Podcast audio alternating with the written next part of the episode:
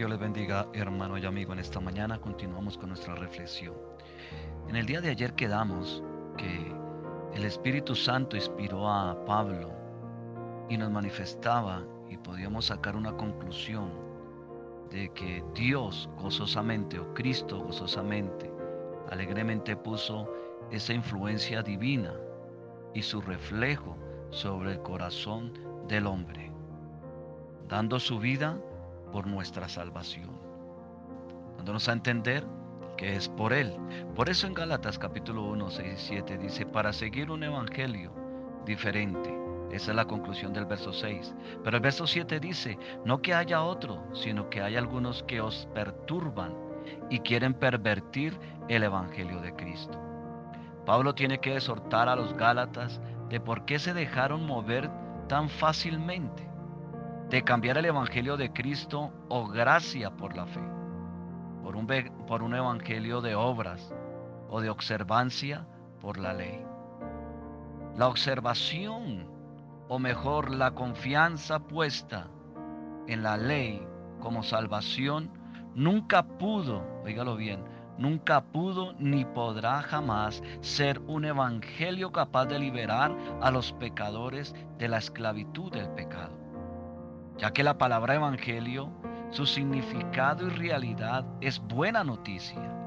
Y la buena noticia que Pablo predicaba, inspirado por el Espíritu Santo de Dios, y su encuentro de vida con Cristo, un encuentro de vida de realidad, es que no es por la ley ni por obras o tradiciones de hombres. Y la palabra evangelio vino a denotar particularmente una noticia de triunfo Pablo estaba dando esa noticia de triunfo sobre el pecado.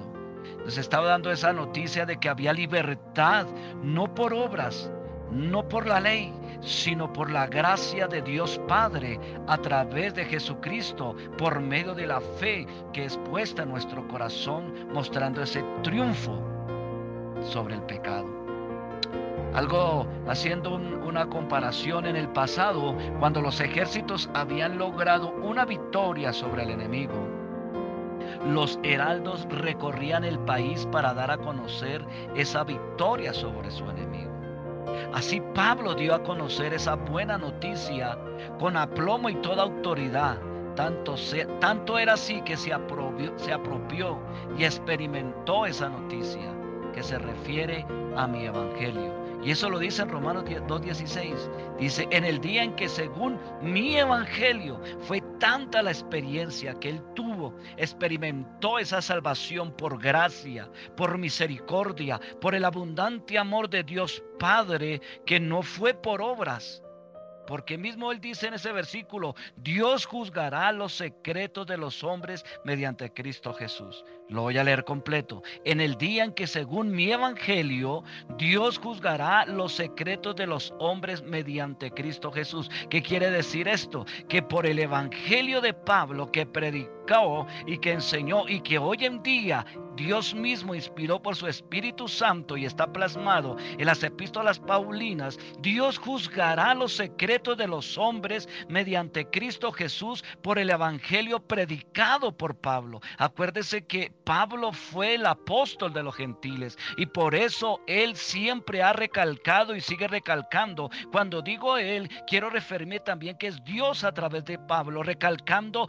que no era por obras, que no era por la ley, sino era por la la gracia de Dios. No era por lo que usted y yo hiciéramos, sino por la gracia de Dios. Y con la experiencia vivida de Pablo, exhortaba a las iglesias de Galicia que el evangelio que él les predicaba era el único que existía. Aleluya. ¿Por qué? Porque Pablo, usado por Dios, nos recuerda a nosotros que la salvación o la justificación es resultado de la sangre de Cristo, ya que la fe es medio y no causa.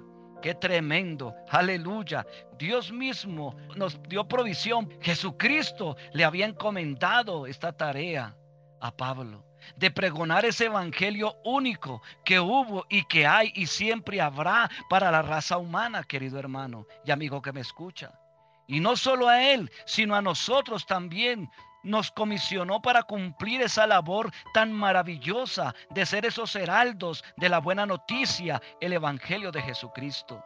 Y lo podremos hacer con excelencia si usted y yo experimentamos realmente esa salvación por gracia, no por obras, no por lo que usted haga, querido hermano, no porque de pronto usted se sienta movido, acusado quizás por cosas vanas, sino porque realmente usted ha sentido la libertad de ese evangelio puro que es por la gracia y no por lo que usted haga o deje de hacer.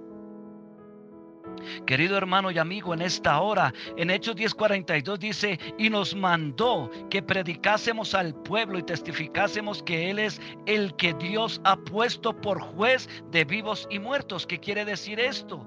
Que mismo Jesús es el que va a ser juez de los vivos y los muertos.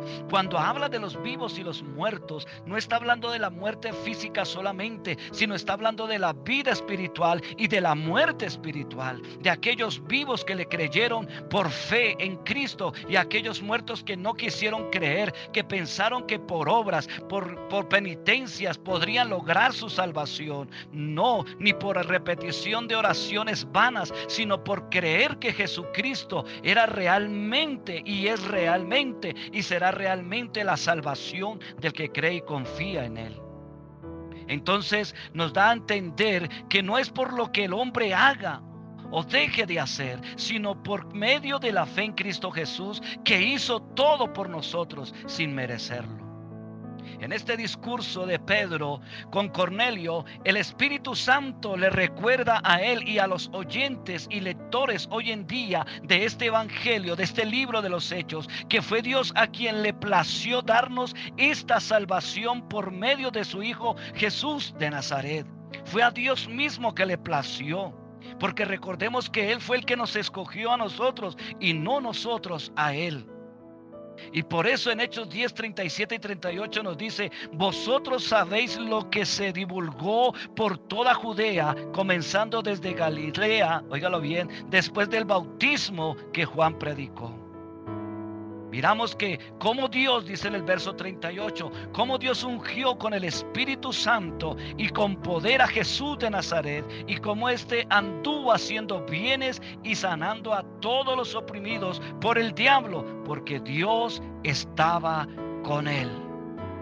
Por eso, amado hermano y amigo que me escucha, usted amigo que hoy me escucha en esta mañana, es por la fe en Cristo Jesús, porque Él produce el querer como el hacer en su vida. Reconozcamos que somos pecadores, humillémonos delante de su presencia y en medio de esta circunstancia y en medio de esta pandemia, reconozcamos el amor de Dios que es en Cristo Jesús, recibiéndolo en nuestro corazón, reconociendo que nosotros hemos errado el blanco, que hemos pecado, que eso es lo que quiere decir errar el blanco, entonces recibiremos a Cristo por medio de la fe. Que Dios ungió a su Hijo, Dios lo separó Dios lo ungió, lo consagró para que muriese por usted y por mí. Aleluya para que hoy tengamos esa vida eterna. Y eso es lo que Pablo ha venido recomendando y exhortando a la iglesia de, los Gálatas, porque se dejaron mover por el judaísmo, que diciendo que sí, está bien creer en Jesús, pero hay que hacer más cosas para ser salvo, para completar la salvación. Y eso es lo que Dios nos está hablando en este tiempo, de que no hay que hacer nada para ser salvo, solamente creer en Cristo Jesús. Y esa vida de Jesús se produce en nosotros. Y ahora las obras, después de que nacemos de nuevo en Cristo Jesús, esas obras que hacemos es porque Él las hace a través de nosotros, que Él preparó de antemano para que andemos en ellas, para que caminemos en ellas. Por eso, hermano, hoy en día y amigo que me escucha, solamente la verdadera noticia que puede haber en medio de esta expectación o en medio de esta circunstancia de pandemia es que Jesucristo es tu Salvador es el sanador de tu alma y que Él fue el que te escogió y me escogió y te quiere escoger y te ha escogido a ti. Si quieres, querido amigo, venir a Él. Solamente confiesa que Jesucristo es tu Salvador y confiesa delante de Él tu pecado y Él te perdonará. Dios le bendiga. Continuaremos en el día de mañana, Dios mediante. Bendiciones.